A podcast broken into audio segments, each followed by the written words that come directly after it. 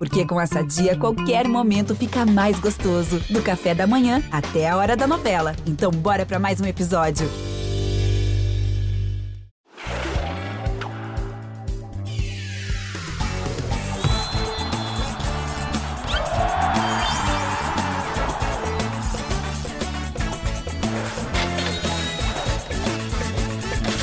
Meus cartoleiros, minhas cartoleiras queridas, estamos começando mais um Cartola Cast aqui, adiantando rodada, prevendo, escalando o time para o final de semana que vem aí. Jogos interessantes, jogos difíceis nessa rodada, e a gente vai aqui trocar uma ideia, bater um papo e chegar à conclusão de quais são as melhores opções para você escalar e para você mitar junto com a gente nessa rodada do final de semana. É, antes da gente apresentar o nosso convidado e trocar uma ideia, porque hoje o nosso papo vai ser bem interessante também, Deixa eu convidar aqui o Cássio Leitão mais uma vez. Fala, Caçocla, tudo bem? Seja muito bem-vindo mais uma vez. Fala, Edler. Fala, galera cartoleira. Muito bom estar aqui novamente. Rodada diferente, né? Com oito jogos, né? Isso até tem sido comum nessa temporada, mas com o mercado fechando apenas no domingo. É bem inédito, eu não lembro dessa situação. Então a galera tem até domingo, dia 31 de janeiro, para escalar o time. O mercado fecha às 15 horas de domingo. Lembrando que, apesar da rodada abranger janeiro e fevereiro, ela vale para janeiro nas suas ligas. Então vamos bater um papo sobre essa rodada aí gostosa. Perfeito. E o nosso convidado de hoje é o Eduardo Orgler, que já esteve com a gente aqui no, no Cartola Cast, comigo aqui no, no Cartola Cast a primeira vez. Fico muito feliz que o, que o Edu está aqui com a gente de novo. Edu, seja muito bem-vindo mais uma vez. É muito legal ter você aqui. E eu já vou te apresentar e já a gente já se cumprimenta aqui, que eu quero fazer a seguinte pergunta para você. Você vai lá na festinha infantil do teu sobrinho, do teu afilhado, aí você, aí você encontra um cara que você nunca viu na vida, e aí, você está fazendo o quê? Aí você fala, eu sou, eu trabalho na equipe editorial do Cartola. O cara te olha com aquela cara meio de paisagem, como assim? Tem uma dica para me dar? Como é, como é que você explica o teu trabalho para a galera que não te conhece ainda. Fala, Bernardo. Fala, Cássio, galera cartoleira. Muito bacana aí participar mais uma vez do nosso Cartola Cast.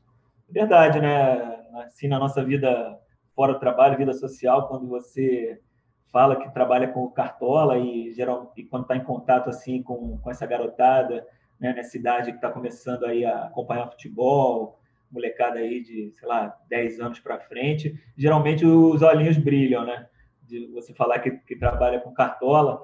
É, acho que no início do ano passado eu tive até a oportunidade de receber é, lá dentro da nossa redação, né, antes da pandemia, naturalmente, acho que foi janeiro, fevereiro, um menininho de acho de 11 ou 12 anos.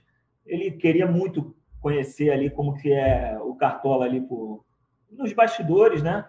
E ali na nossa redação eu expliquei que nem tinha tanto o que ele vê assim, né? Porque o trabalho ali por dentro do Cartola é basicamente um computador ligado, né? Acessando os programas que, que fazem as atualizações dos times, é, onde você consegue colocar informações dos jogadores, quem está suspenso, quem está provado, quem está lesionado. Mas só de ver isso ali, onde entram os scouts, o menininho novinho ficou super feliz, né? Só de estar tá ali olhando aquele mundão ali da nossa redação, né? de estar tá vendo onde toda a engrenagem funciona. Então, realmente é, é assim um, um mundo que, que atrai bastante, né? Principalmente a garotada, né? O cartola essa febre aí. Então, sempre quando você você conta que, que trabalha, geralmente a reação é essa, assim, de, dos olhos brilhando, de muito interesse e curiosidade. Pois é, já, já vou botar o Cassius nessa conversa também. Caçoca, como é que é? Como é, como é que você explica para as pessoas exatamente qual é o teu trabalho? Porque eu acho que na cabeça da, da galera, conforme as coisas vão acontecendo no campeonato, o Cartola já vai atualizando, é um supercomputador que já vai inserindo e ninguém pensa que tem alguém que precisa inserir esses dados e atualizar. É, é, e aí é que entram vocês, assim, né? Fala um pouquinho também desse, desse trabalho de bastidor aí para a coisa funcionar? É bom você fazer essa pergunta. É, muita gente acha que a gente que bota os scouts lá, que define os scouts, mas a gente lembra que é uma empresa especializada para isso. A gente apenas é, fica de olho em tudo que está sendo colocado no scout. Quando a gente discorda, a gente pede uma revisão, mas tendo a autonomia total dessa empresa na decisão final. Mas é curioso, quando eu tenho amigos cartoleiros que me encontram, é, e tem sempre um amigo do amigo que sabe que eu sou do Cartola. Aí nego brinca, pô, esse é o que tem a senha master do Cartola. É, como se eu fosse o cara de abrir e fechar o mercado literalmente, né? É, mas é, é, um dia a dia muito gostoso, que tem várias etapas, né? A gente é, faz contato com todos os setoristas para ter diariamente atualização é, do, dos times prováveis, a gente faz as matérias de dicas, são muitas etapas importantes. É, no, na atualização de uma rodada para outra, a gente tem que ter uma planilha toda certinha de cartões para botar os suspensos exatos, que em volta de suspensão é, vira provável se é um natural titular.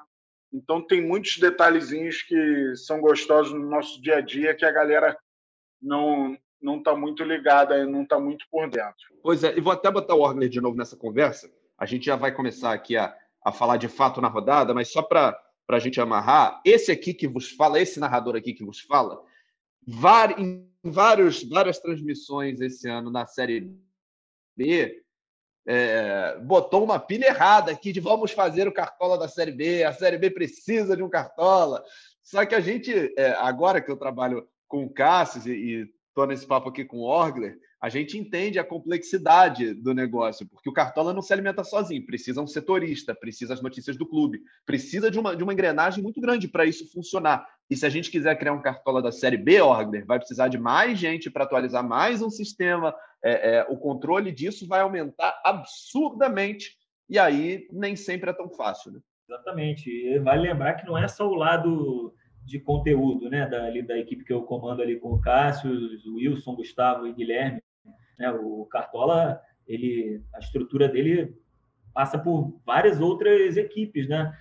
Por exemplo, a Globo.com, que é a nossa parceira no desenvolvimento do Cartola, né? Faz toda a programação de código.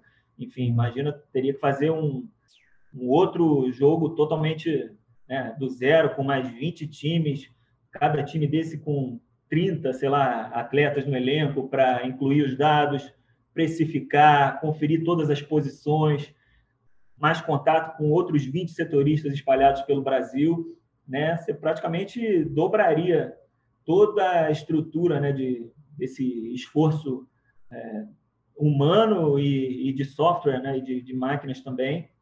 Claro que seria, acho que seria muito interessante, né? Teria aí um, um alcance aí para outros lugares do, do, do Brasil que é, onde a série B né, é bastante é, atrai bastante a atenção, mas seria uma missão daquelas, não digo impossível, mas uma uma missão bem complexa, como você mesmo falou no começo. Quem sabe aí no futuro, né? Ah, fora toda a questão de, de direitos também, né? Que é, de vez em quando dependendo da negociação, pode também travar aí a, o, o, andamento das coisas de certa maneira. Fora que a gente tem que tirar férias também, Bernardo. É. A gente é trabalhador como qualquer outro. É verdade, um pequeno detalhe esse, né? mas que faz a diferença. Aqui, vamos falar então dessa, dessa rodada, Caçoca. Jogos válidos e não válidos para a rodada do final de semana. Depois, esse papo é muito bom.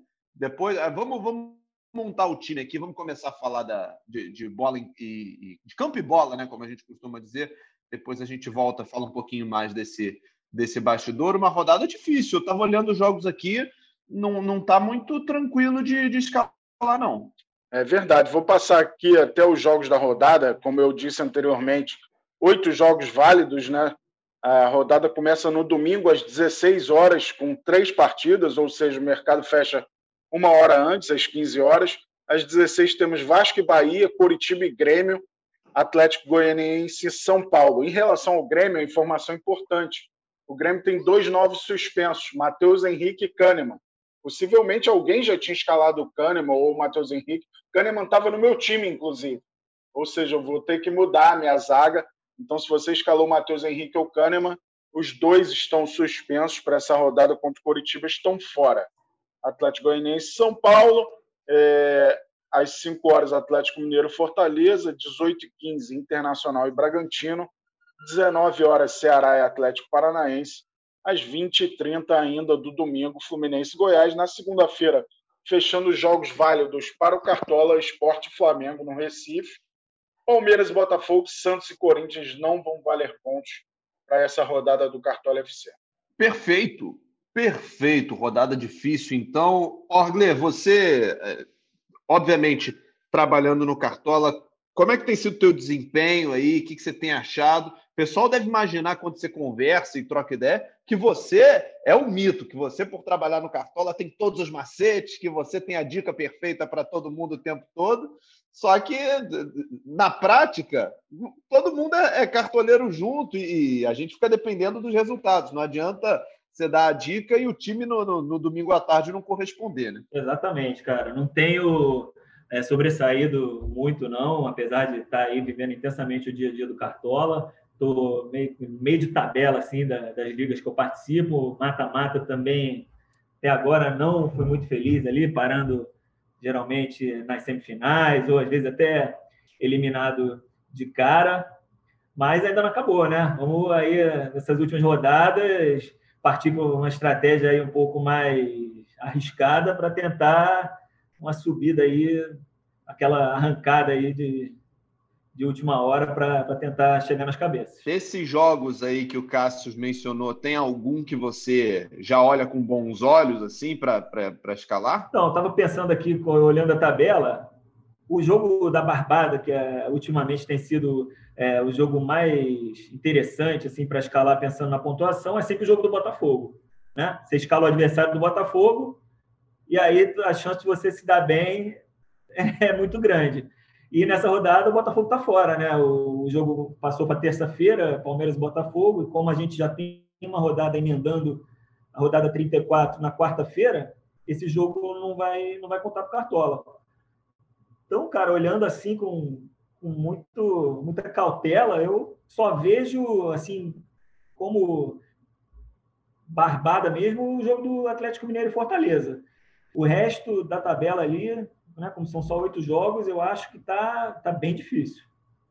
Caçocla, você tem barbada aí para indicar, não? Acho que o Galo e Fortaleza é a grande barbada. Eu diria que Fluminense e Goiás, apesar do Goiás ter demonstrado um grande poder de reação nas últimas rodadas, acho que o Fluminense pode, pode vencer sem tanto susto assim. É, acho que o Calegari é uma excelente opção. Aliás, os dois laterais do Fluminense são caras que pontuam muito. O Egídio já tem quatro assistências e tem média de quatro desarmes por partida. Então, vejo como boas opções na frente. Do meio para frente, que eu já não sei tanto. A gente vai ouvir a Paulinha Carvalho, né?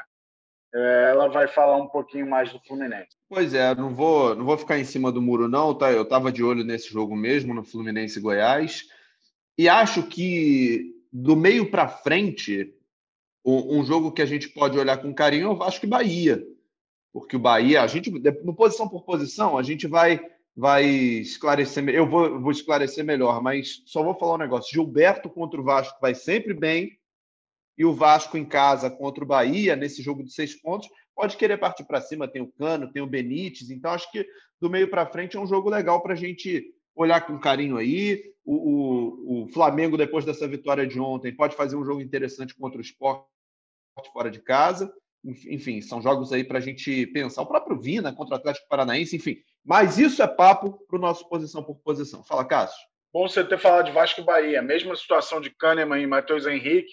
Está o Índio Ramírez. Juan Ramírez também está suspenso. Quem tinha escalado ele tomou o terceiro cartão amarelo naquela partida atrasada, que foi disputada ontem, que o Bahia ganhou do Corinthians 2 a 1 Lembrando, o Matheus Henrique e o Kahneman tomaram o terceiro cartão no Grêmio Flamengo que foi 4 a 2 Flamengo em Porto Alegre. Perfeito. Antes da gente olhar para o nosso posição por posição, vamos atualizar então o noticiário de algumas das equipes que entram em ação. A gente começa com o Fluminense, notícias do Fluminense com a Paula Carvalho. Fala, Paulinha.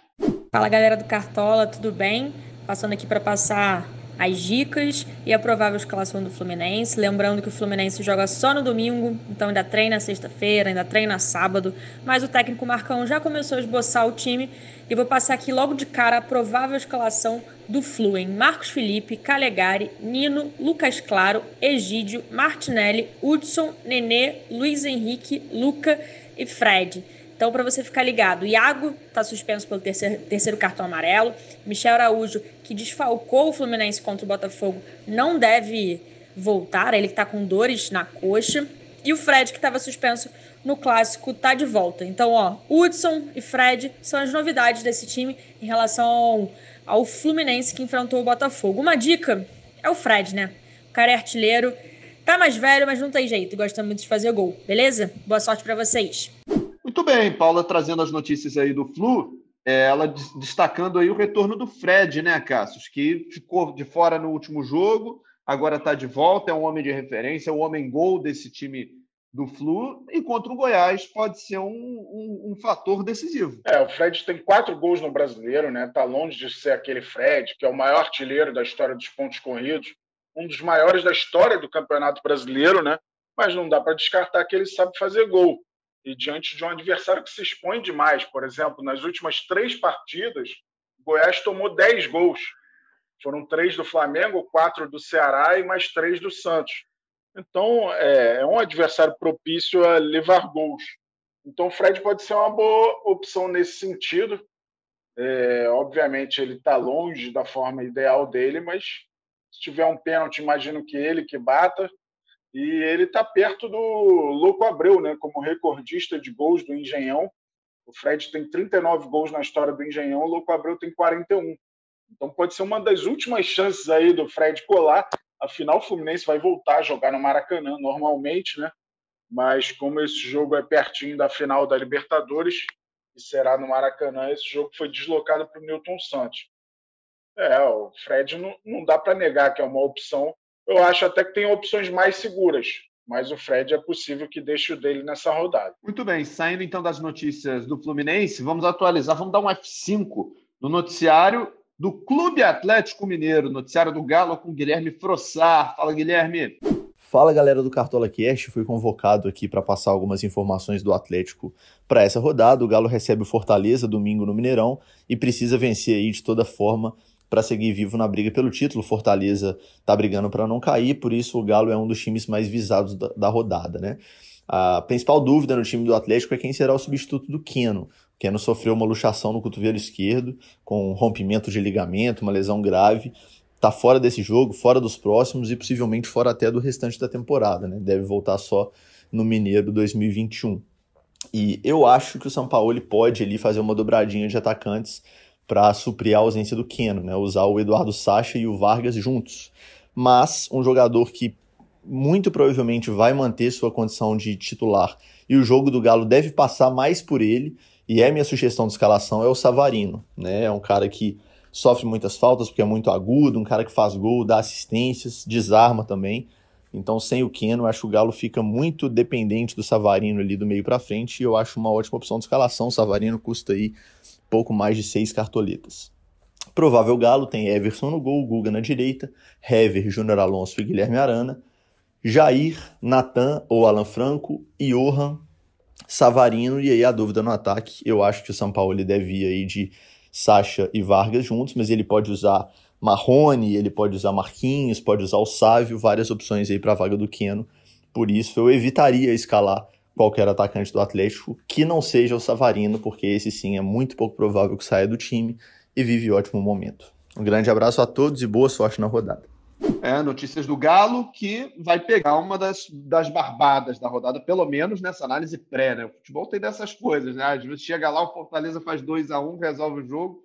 O futebol reserva essas surpresas, mas é um jogo para a gente apostar com até com, com, uma certa tranquilidade, né, Cassius? E, e vou botar o Orgler nessa também, porque não é uma rodada fácil e esse é um jogo que a gente pode olhar para Johan, pode olhar para Keno, pode olhar para os dois laterais do Galo, são, são boas apostas. Não, esse é o detalhe que o Frossá passou, né? Não tem o Keno, né, por causa do problema no braço, É, então, verdade. Desculpa. É uma grande perda para os cartoleiros, mas o Keno não vinha tão bem nas últimas rodadas. Ele vinha decepcionando.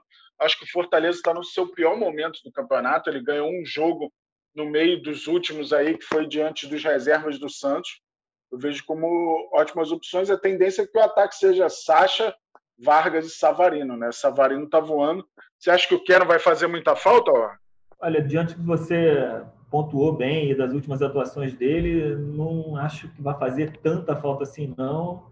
Até pela fase do, dos outros companheiros dele, principalmente o Johan e o Savarino, né? E ainda vejo como boas opções também o setor defensivo, né? O, Júnior Alonso, um dos melhores zagueiros aí do, do Cartola na temporada, o Guilherme Arana, lateral esquerda, o Everson no gol também.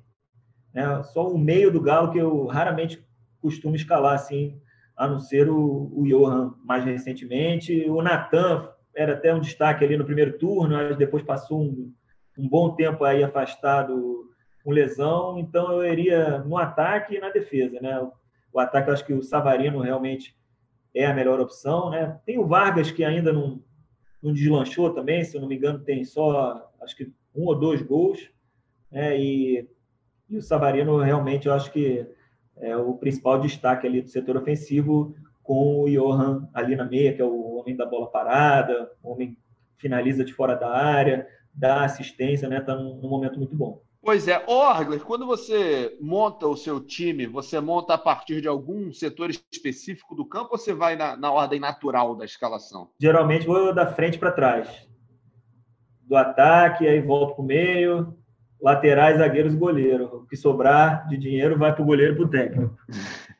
Então vamos começar a, olhar as opções a partir do ataque. Vamos desconstruir a palavra que está em, voga, principalmente no Big Brother, né? Quem é fã, quem é fã tá vendo quanto essa palavra está tá sendo usada.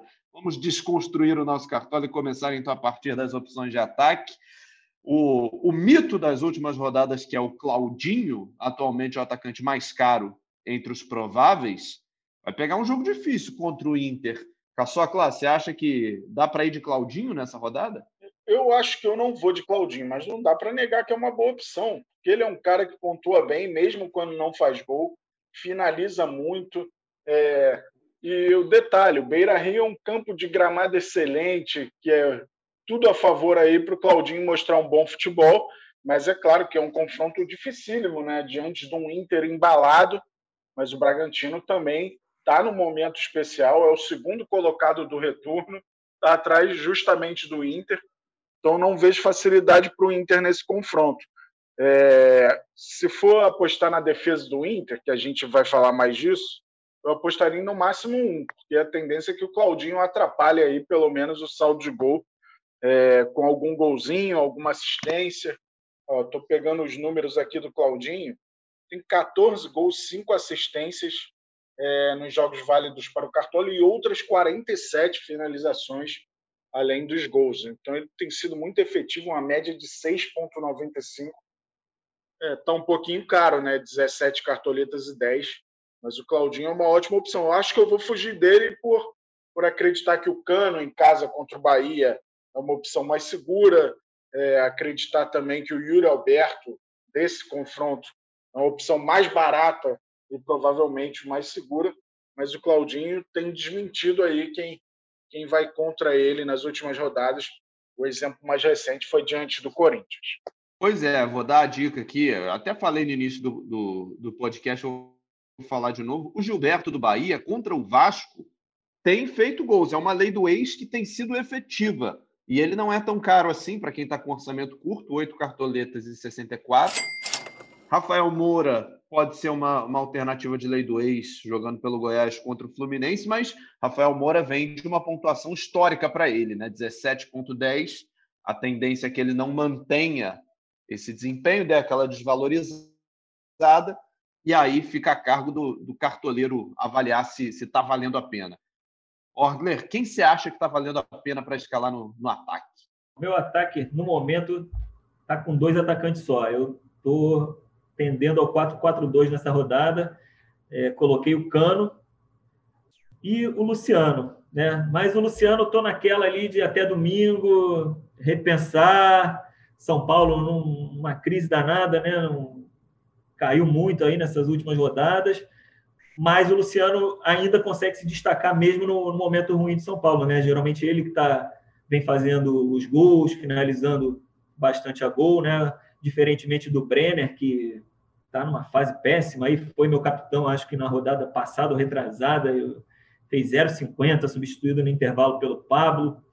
Então, no momento, eu estou com essa dupla aí, Cano e Luciano. Mas ontem o Flamengo acendeu aí aquela faísca de que pode né, voltar aí a, a embalar nessa reta final para brigar ali é, palmo a palmo com o Inter pelo título do Brasileirão, mas é aquilo, né? Se você for pegar o retrospecto do Flamengo durante toda a temporada, é um retrospecto de uma irregularidade né, que chama muita atenção, né? Pode chegar agora contra o esporte e dar tudo errado, não conseguir criar nada no ataque, enfim, é uma, uma grande incógnita esse, esse desempenho do Flamengo. Então, por enquanto, eu estou na minha dupla aqui, Luciano e Cano. Pois é, o Luciano, só para só botar um, um, um, molho aqui, o Luciano também é lei do ex contra o Atlético Goianiense, hein? Jogou lá em 2012, foi o primeiro clube dele como profissional, aí depois Havaí, Corinthians, foi para Espanha e tal, e aí a trajetória mais recente que a gente conhece bem.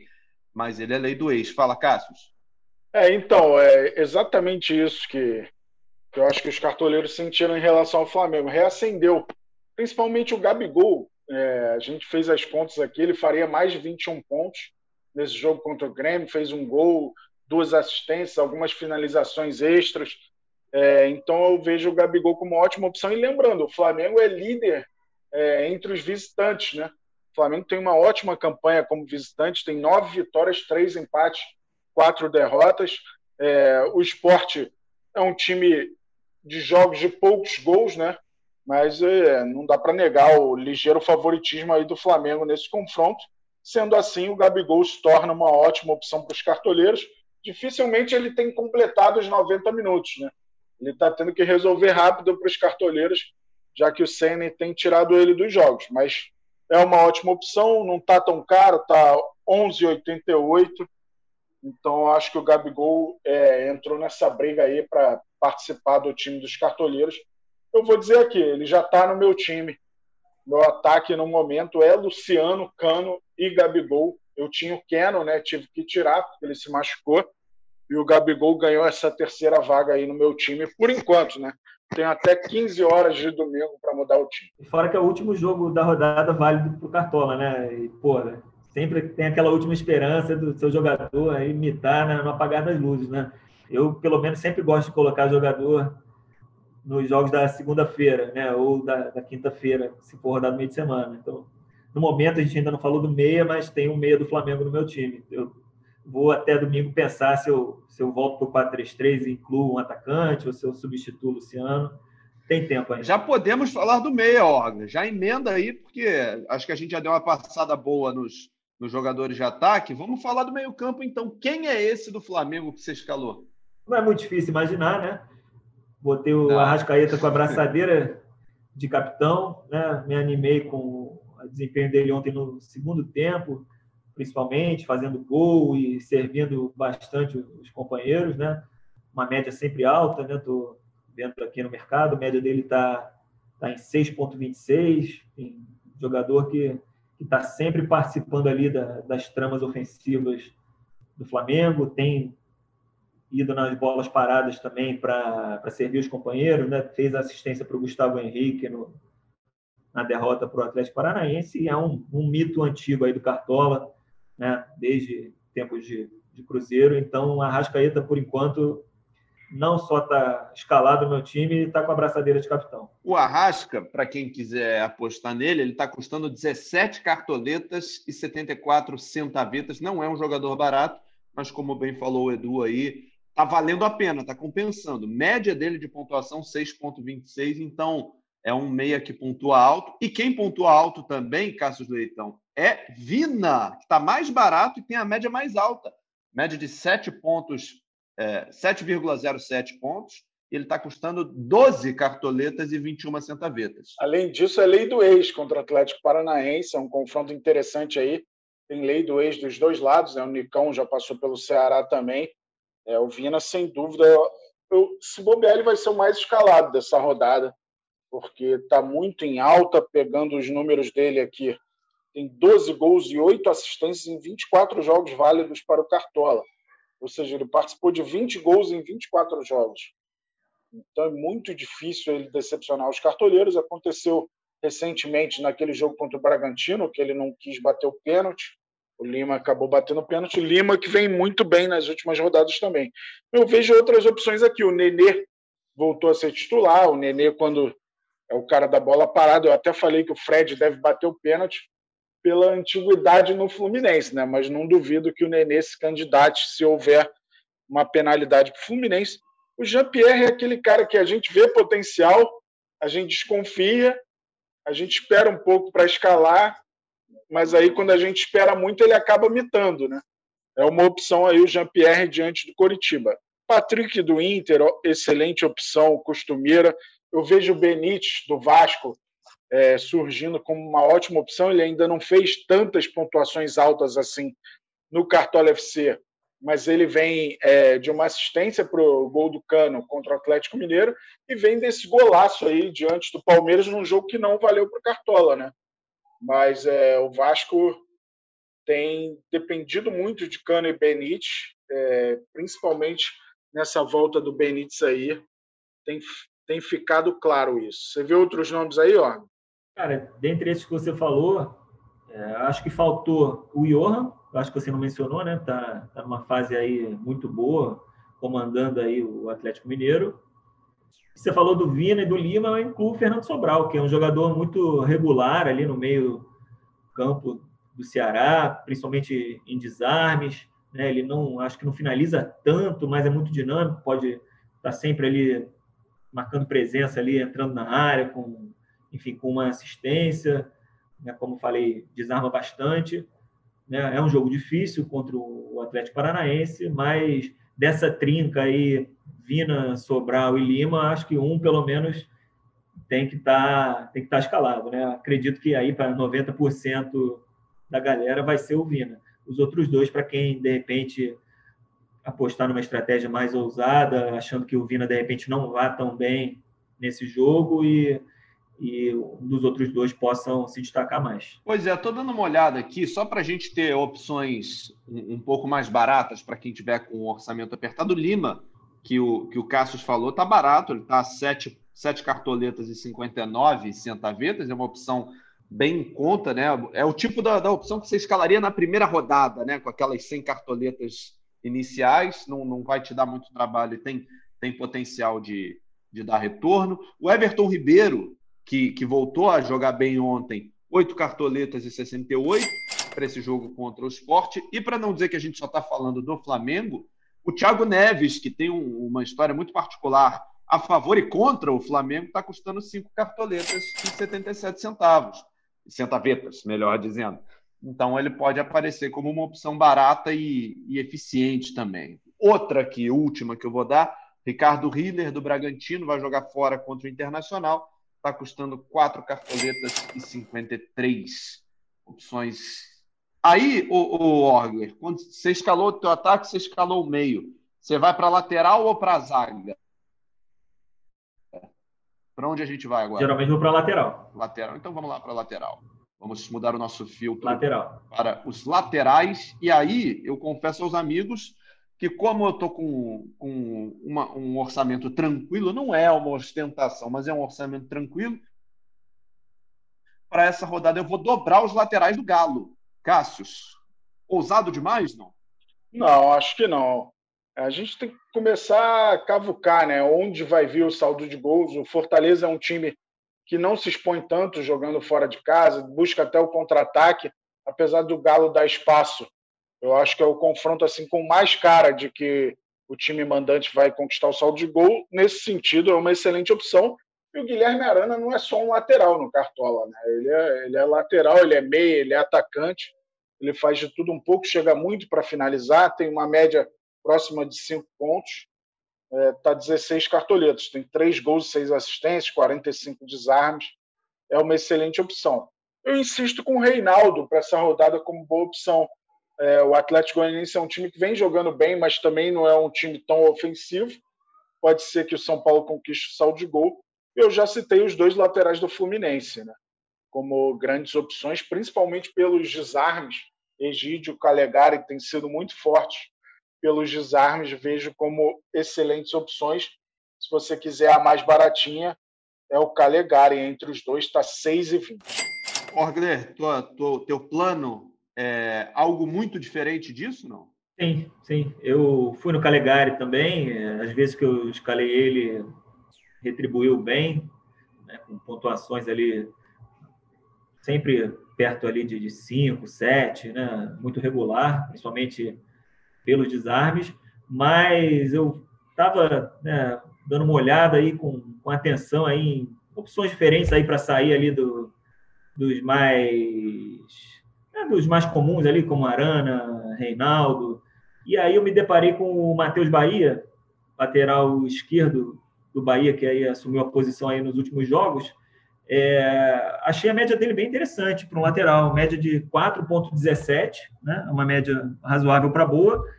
E em nove jogos ele já fez 31 desarmes, né? que dá mais de três desarmes por partida. Né? Tá bem baratinho, 2,62 cartoletas, então resolvi até o momento a, minha aposta é diferente. Né? Sempre gosto de ter pelo menos ali de dois a três jogadores diferentões no time, né? Para, enfim, para arriscar mesmo, ainda mais nessa reta final. Por enquanto, então, meu, meu segundo lateral é o Matheus Bahia. Mas não está confiando muito no saldo de gol, né? Porque está com cano, né? Sim, sim, sim. Confiando mais no tô... Sim, o saldo de gols nessa temporada, para mim, assim, é meio que algo meio tópico, assim, tá, tá bem difícil de, de acertar. É, claro que eu não, não escalo a defesa inteira é, que tenha um atacante que vai jogar contra, mas nesse caso aí eu tô, tô achando que ele pode. O Vasco deve atacar bastante, então acho que pode exigir muito dele na marcação e ele possa aí aparecer com desarmes. Ele tem uma assistência ainda nesses nove jogos, quem sabe aí belisque outro. Pois é, para a gente não ficar só do lado do Bahia, o Vasco tem um lateral que está barato também, que é o Léo Matos. Está custando 5 cartoletas e 60 centavetas. Ele tem uma média de 1,64, não é uma média muito alta, mas é um cara que chega, que faz cruzamento, cobra faltas na área, pode ser uma opção também. Acho que tem o Pikachu nessa linha aí do Vasco. É um cara que vem jogando mais ofensivamente, tem média de 3,60, joga mais próximo do gol e a gente não falou aqui, mas eu acho o Moisés tem sido uma ótima opção. Moisés do Internacional tem média de 3,84, quatro assistências, 51 desarmes. Um cara que comete um bocado de faltas, né? Tem média superior a duas faltas por jogo, mas tem compensado nos desarmes aí, volta e meia, nas assistências. Outro cara que nessa linha do Moisés, que é bom ofensivamente, mas tem que tomar um certo cuidado aí com as faltas e com os cartões, é o Léo Matos, né? Em 12 jogos, já são sete cartões amarelos, número alto, né? E 25 faltas, né? Também mais de duas por jogo.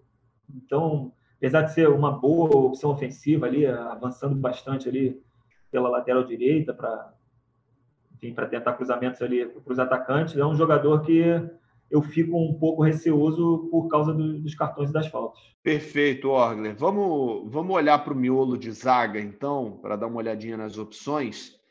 Eu tô, eu, eu, eu, aprendi isso com o Cássio aqui, a não, não escalar uma defesa inteira de um time e tal. E como eu já estou dobrando os dois laterais do, do Galo, eu não quero, eu estou tentando não escalar um miolo de zaga também do Atlético. Aí eu estou olhando para Nino, é, do Fluminense, estou olhando para o Thiago Pagnussati do, do, do Ceará, mas o que, que vocês estão achando aí de, de interessante para essa rodada? Eu dobrei no do Fluminense.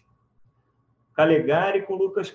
É, eu dobrei, eu digo, Fluminense na defesa, né? não a dupla de zaga. Eu dobrei um lateral e um zagueiro. Então, um dos meus zagueiros é o Lucas Claro e o outro zagueiro é aquele que eu destaquei lá no início do nosso programa o Júnior Alonso, né, que é um dos zagueiros para mim mais regulares aí do, dessa edição do Cartola. Tem um jogo muito interessante para pensar em saldo de gols.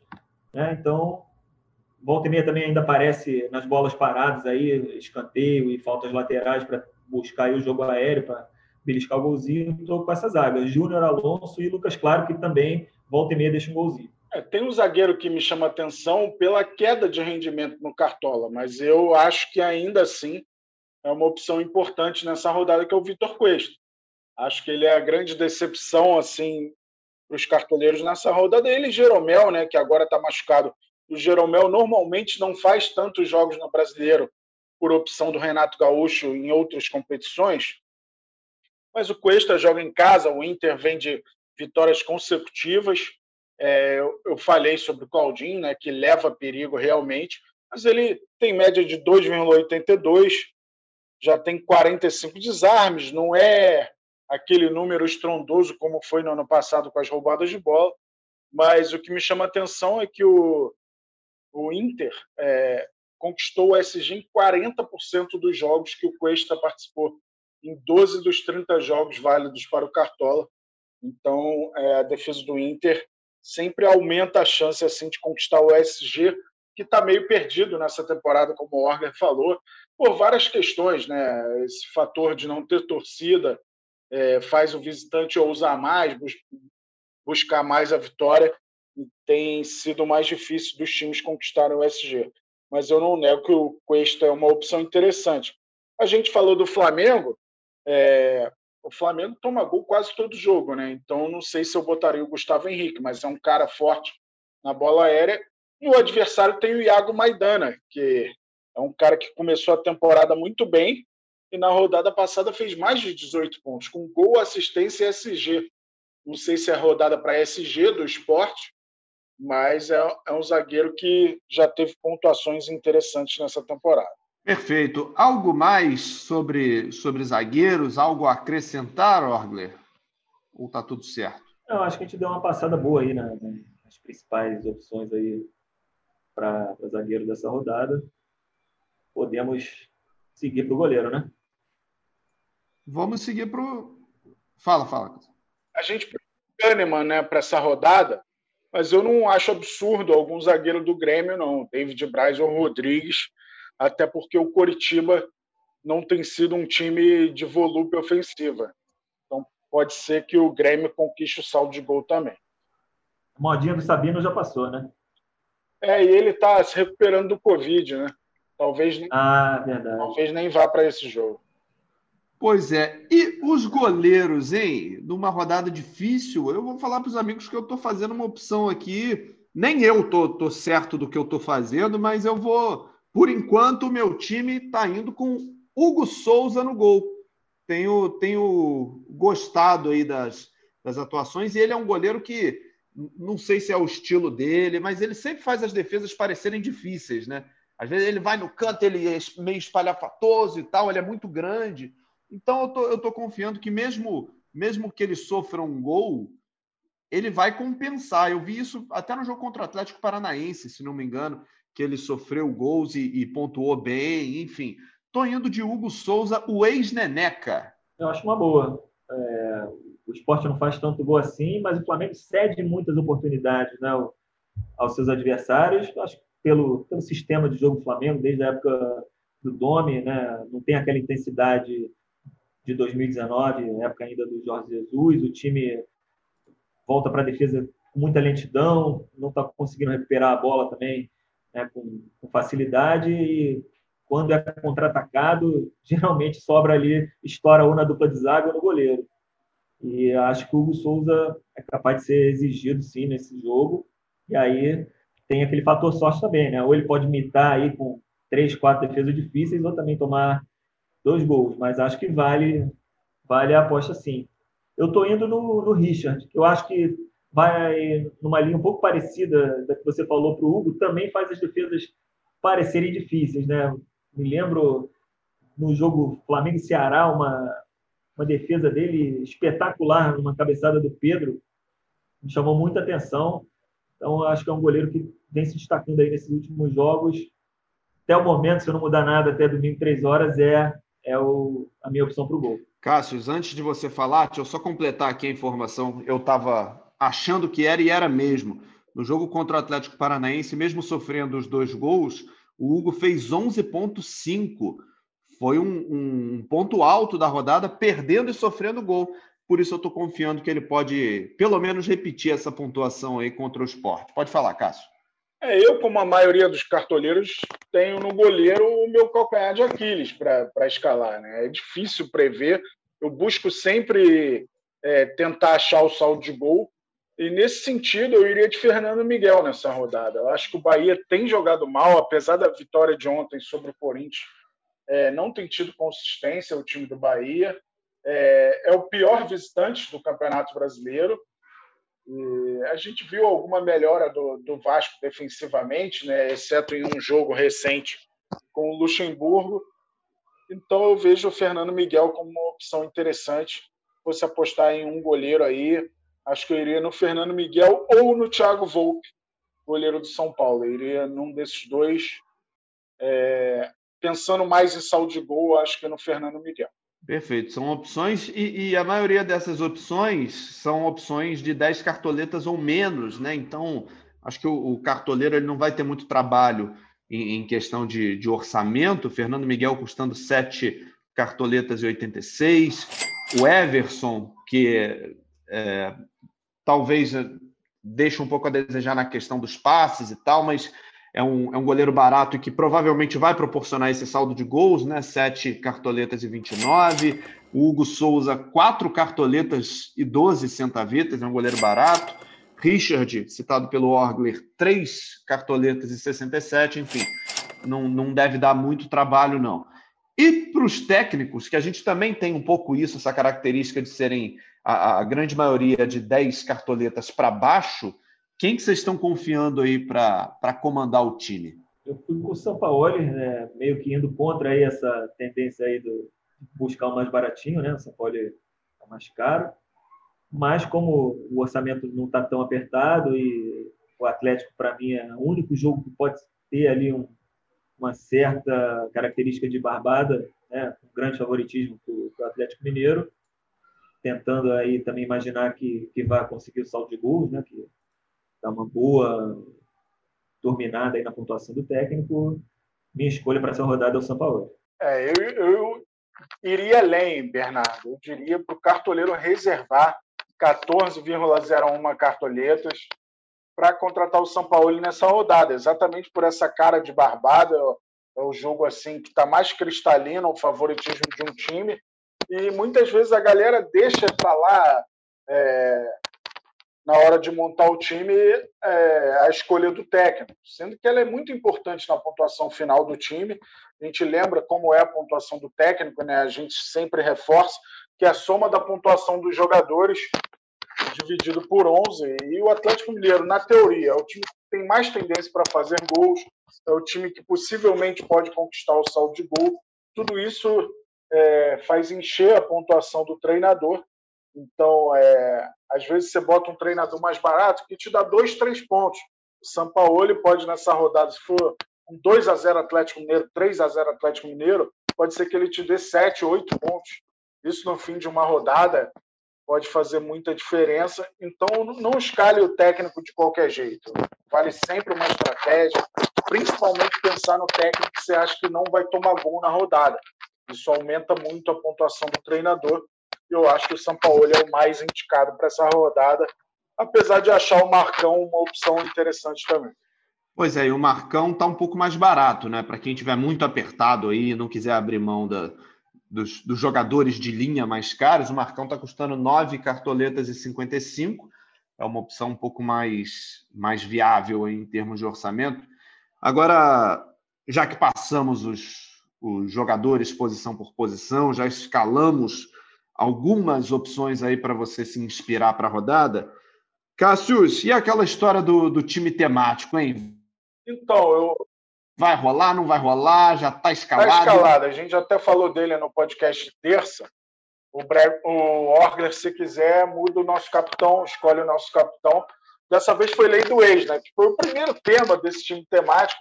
É sempre difícil montar pensando na lei do ex. Eu só precisei fazer uma gracinha que foi na zaga, porque não é lei do ex efetivamente. Então o time ficou Luan Poli, goleiro do esporte, muita gente não lembra, mas ele tem passagem pelo Flamengo. Nas laterais, Egídio, que passou pelo Goiás, teve uma passagem rápida pelo Goiás, e Vitor Ferraz, que jogou no Coritiba, Vitor Ferraz do Grêmio. Na zaga, Léo Ortiz, que jogou no Internacional, Léo Ortiz do Bragantino, e o Lucas Claro. O Lucas Claro não jogou no Goiás, mas jogou em outro Verdão, que é o Coritiba. Foi a minha saída aqui, senão não ia ter dois zagueiros para escalar. No meio de campo, temos o Nicão do Atlético Paranaense, que encara o Ceará, o Vina do Ceará, que encara o Atlético Paranaense, e o Thiago Neves do Esporte, que enfrenta o Flamengo. No ataque, o Gilberto, que você mencionou mais cedo, do Bahia, que encara o Vasco. Rafael Moura, também mencionado por Éder, do Goiás, que enfrenta o Fluminense. E o Luciano, do São Paulo, que enfrenta o Atlético Goianiense. Três atacantes visitantes. Rodada difícil para esse time imitar. Mas vamos ver o que vai acontecer. E o Abel Braga também. É o Abel Braga, né? Vai enfrentar o Braga. Então, como ele vai enfrentar o sobrenome dele, ele entrou no nosso time como treinador. Tem nenhum treinador que dirigiu o adversário? Curiosamente, não. Nessa rodada tem 16 times, né? Ó, o São Paulo não treinou o Fortaleza, o Renato Gaúcho não treinou o Coxa, o Lucha não treinou o Bahia ou treinou? Não treinou o Bahia. Marcelo Cabo não treinou o São Paulo, Marcão não treinou o Goiás, Guto Ferreira que eu saiba, não treinou o Atlético Paranaense. Vou até pesquisar aqui o Guto Ferreira, mas acho que não tem. O Fernando Diniz não treinou o Atlético Goianiense. Deixa eu ver se o Guto Ferreira passou pelo Furacão. Não, não passou pelo Furacão. Então a solução foi Abel Braga contra o Braga. Qual é o nosso capita, ó? Vina. Pode botar a abraçadeira aí pro Vina. Então já tá até com a abraçadeira. Já tava até com a abraçadeira ele, que para salvar o time eu tenho que botar um capitão. Então tá mantida no Vina aí a abraçadeira de capitão do nosso time temático. Perfeito, Cássius. É, mais um time temático que é, acontece, Orgler. Eu não sei se você tem acompanhado o desempenho aí do time temático do Cássius, mas em vários momentos o time temático pontuou mais do que os nossos times competitivos. Então, a, quem está ouvindo o nosso podcast aí, não desprezem nunca o time temático de Cássio Leitão, porque é, estaria na briga aí no, no, no, meio de tabela com muita gente boa. Muita gente boa. É, vamos chegando então já na, nessa nossa reta final aí. Fala, fala, Cássio. Como também o nosso time oficial do Cartola, né? Que é Cartola Espaço FC, espaço oficial, espaço 2020, que a gente monta não está na área. Esse time a galera pode levar a sério. Tem tido boas pontuações. Na rodada anterior fez 118 e nessa última fez 102 pontos. Então tem ido muito bem nas últimas rodadas. É, nesta sexta, provavelmente a gente vai montar o time de novo e vai discutir numa live no nosso Instagram com a participação da galera e tal. Então, o time oficial do Cartola dá, dá para levar fé que tem pontuado muito bem nas últimas rodadas. Ô, Cássio, faz um time temático só valendo escalar jogadores com nome Thiago, Lucas ou Matheus. Tem jogador pra caramba aí no campeonato. um time de apóstolos, né? né? Só vale Thiago, Lucas e Matheus, é isso aí. Nomes bíblicos. É uma boa, é uma boa para as próximas rodadas.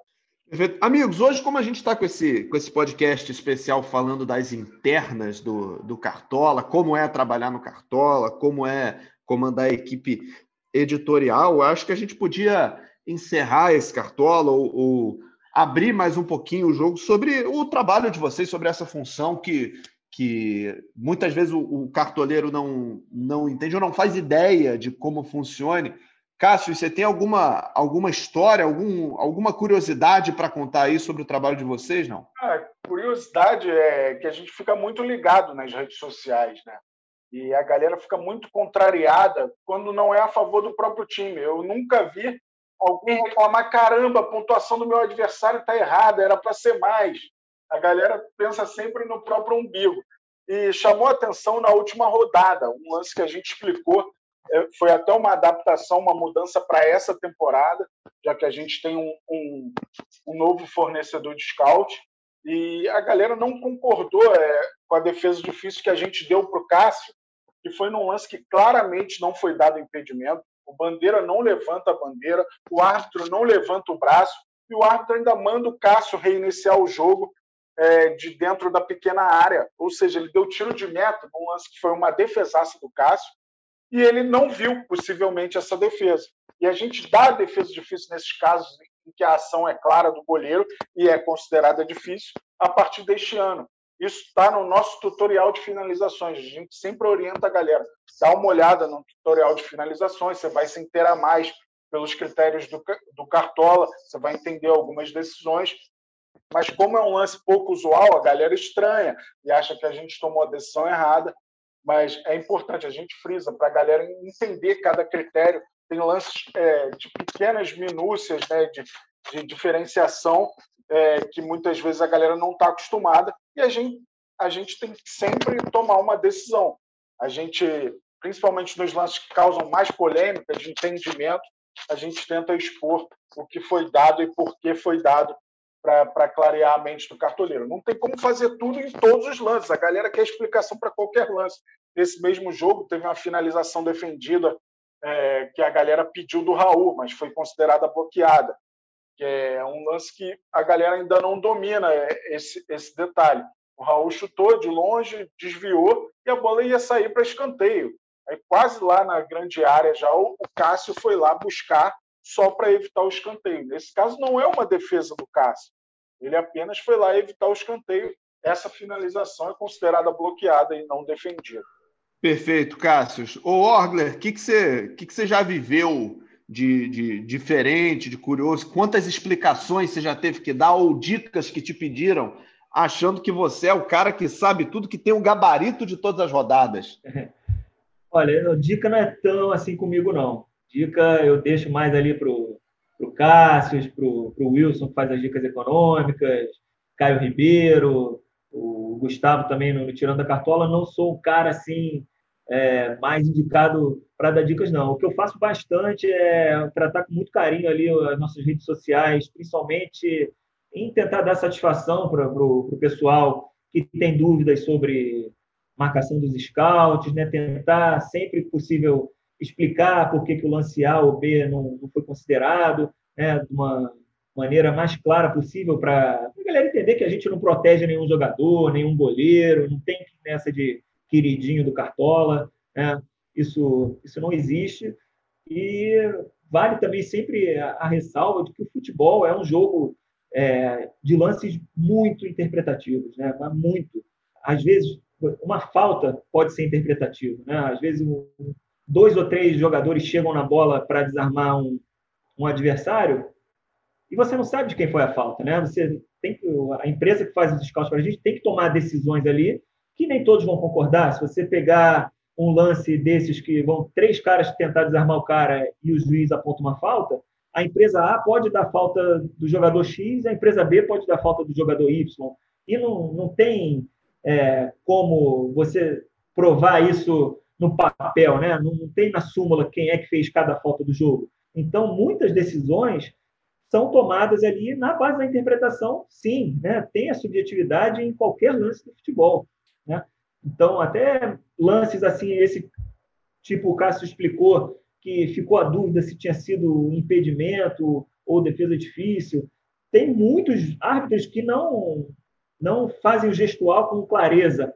Isso acaba gerando ali uma situação de que a empresa que está marcando o scout tem que interpretar para tentar entender o que aconteceu ali naquele lance e pode ter gente que não vai concordar né? mas acontece muita coisa dentro do jogo de futebol. Eu acho que até o VAR está aí para provar isso, que você tem o VAR para analisar lance se foi pênalti ou não foi, se foi dentro ou se foi fora da área, e eu vou achar uma coisa e você, vendo a mesma imagem no VAR, você vai achar outra coisa.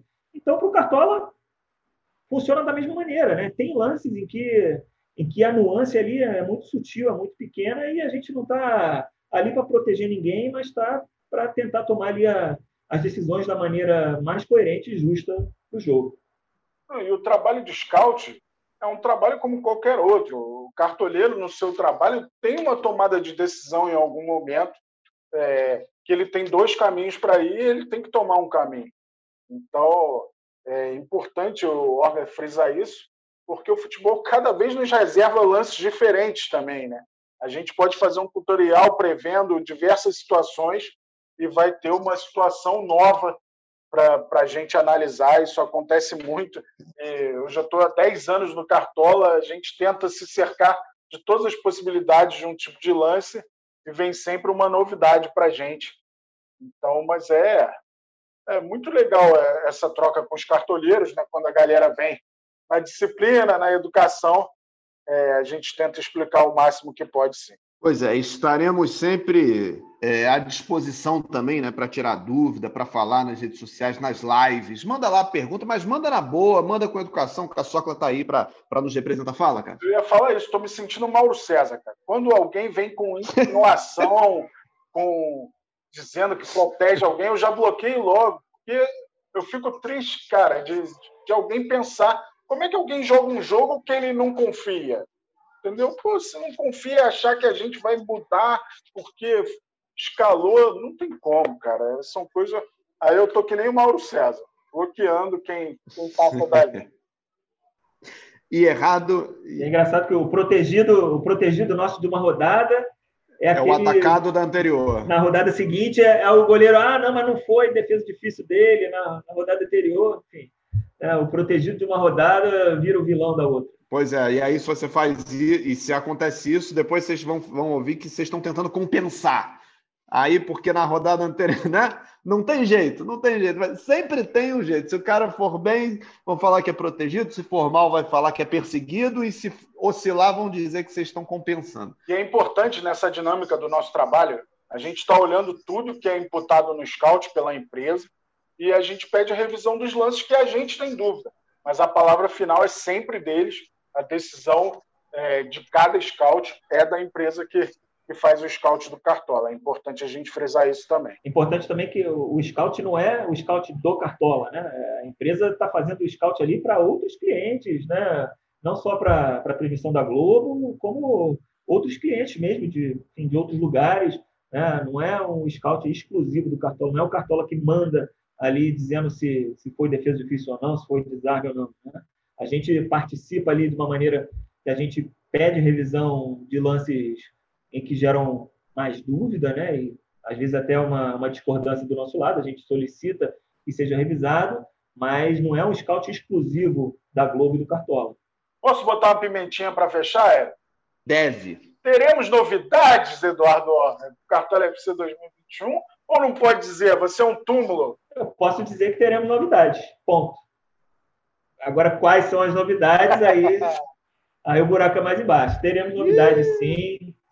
E vai ser um, uma correria muito grande né, entre o fim do brasileiro e o início do outro, pouco mais de dois meses. Então, galera aí pode ficar animada, que tem muita coisa boa pela frente. Estamos ouvindo bastante vocês, né? tomar as decisões aí sempre pensando em melhorar o produto, em agradar né, os nossos consumidores, nossos cartoleiros, e acho que, que vem muita coisa boa aí para a galera continuar é, se divertindo cada vez mais com o cartão. Aliás, hoje, quando eu abri o computador aqui para a gente bater esse papo e olhar o mercado, já está lá um, uma solicitaçãozinha para você avaliar o Cartola, a experiência como jogador, e é importante que o cartoleiro também ajude a, a, a, gente ajudar, né? A gente poder melhorar a sua experiência, o seu desempenho com o aplicativo, com o site, enfim, é muito importante que vocês participem e, e, e contribuam para que em 2021 venha melhor. Eu não sei de que novidade vocês estão falando, e estou falando sério. A gente não teve esse papo antes de, de, da gravação, mas eu espero que não seja uma que o pessoal pede muito, e eu sou totalmente time Daniel Pereira. Isso aí não pode ter banco de reservas. Não quero banco de reservas. A graça do Cartola é viver essa, essa adrenalina. Que às vezes o cara sai do banco e faz o gol. Às vezes você, você bota o cara, ele não joga, aí você se lamenta, mas aí você vai ver que é, poderia ter sido uma pontuação negativa. Então, eu acho que parte da graça do Cartola está nisso. Espero, estou torcendo, mas não tem influência nenhuma, obviamente, que não seja isso, mas vamos deixar as novidades para o dia que elas vierem ser anunciado. Se vier banco que venha bem também, que venha com saúde, né, Cássio? é, vamos ver, vamos aguardar. Na hora certa a gente vai contar as novidades. E não são poucas, hein? Eu diria que tem uma penca de novidades aí para essa temporada. E pelo menos esse ano o cartoleiro vai ficar órfão por menos tempo, né? está mais próximo o Cartola FC 2020 do 21, por um motivo não tão nobre, né? um motivo triste né, dessa pandemia que assolou o mundo, mas é, o tempo de espera vai ser menor em relação à próxima temporada do Cartola. Já tem, começa em maio, né, o Campeonato Brasileiro. Oh, isso aí. Então, possivelmente já no fim de abril já tem mercado aberto para a próxima rodada. Perfeito, Orgler. Muito, muito obrigado pela tua participação. Foi muito muito esclarecedora a tua participação aqui. Boa rodada para você. E a casa é sua, tá sempre convidado. Valeu, amigo. Gostei muito aí de estar presente aí mais uma vez. A rotina aqui com, com dois filhos aqui no home office nem sempre permite participar, mas sempre estou à disposição. Sempre que o Cássio ali me convoca, eu dou um jeitinho aqui e gosto muito de, de participar. Certamente aí voltarei. Cássio, até terça, amigo. Boa rodada para você. Valeu, Edler. Até terça. Galera, tem até domingo para escalar o time, 15 horas. Sabadão é dia de aproveitar a final. A Glória Eterna, Palmeiras e Santos. Vamos ver qual clube brasileiro vai representar o nosso futebol no próximo Mundial de Clubes. Vamos lá, boa sorte a Palmeiras e Santos, que seja um jogaço e que tenha um, um herói inesperado aí. Um Jean Mota, um Emerson Santos, Vamos ver quem vai ser esse herói improvável de Palmeiras e Santos, grande final da Libertadores. Grande abraço, saudações cartoleiras. Pois é, sábado vai, vai ter a final da Libertadores e vai tocar o Big Fone três vezes. Uma para indicar emparedado e duas para salvar. Eu também eu vou dividir minha atenção aqui, Cássio. Eu confesso que eu não tô, não tô tranquilo para sábado, não. Vamos ver o que, que vai acontecer. Valeu, Cássio. Lembrando sempre que esse podcast tem a edição do Bruno Palamin a coordenação do Rafael Barros e a gerência do André Amaral. Letrinhas subindo no seu podcast. A gente fica por aqui e se vê na terça-feira. Valeu!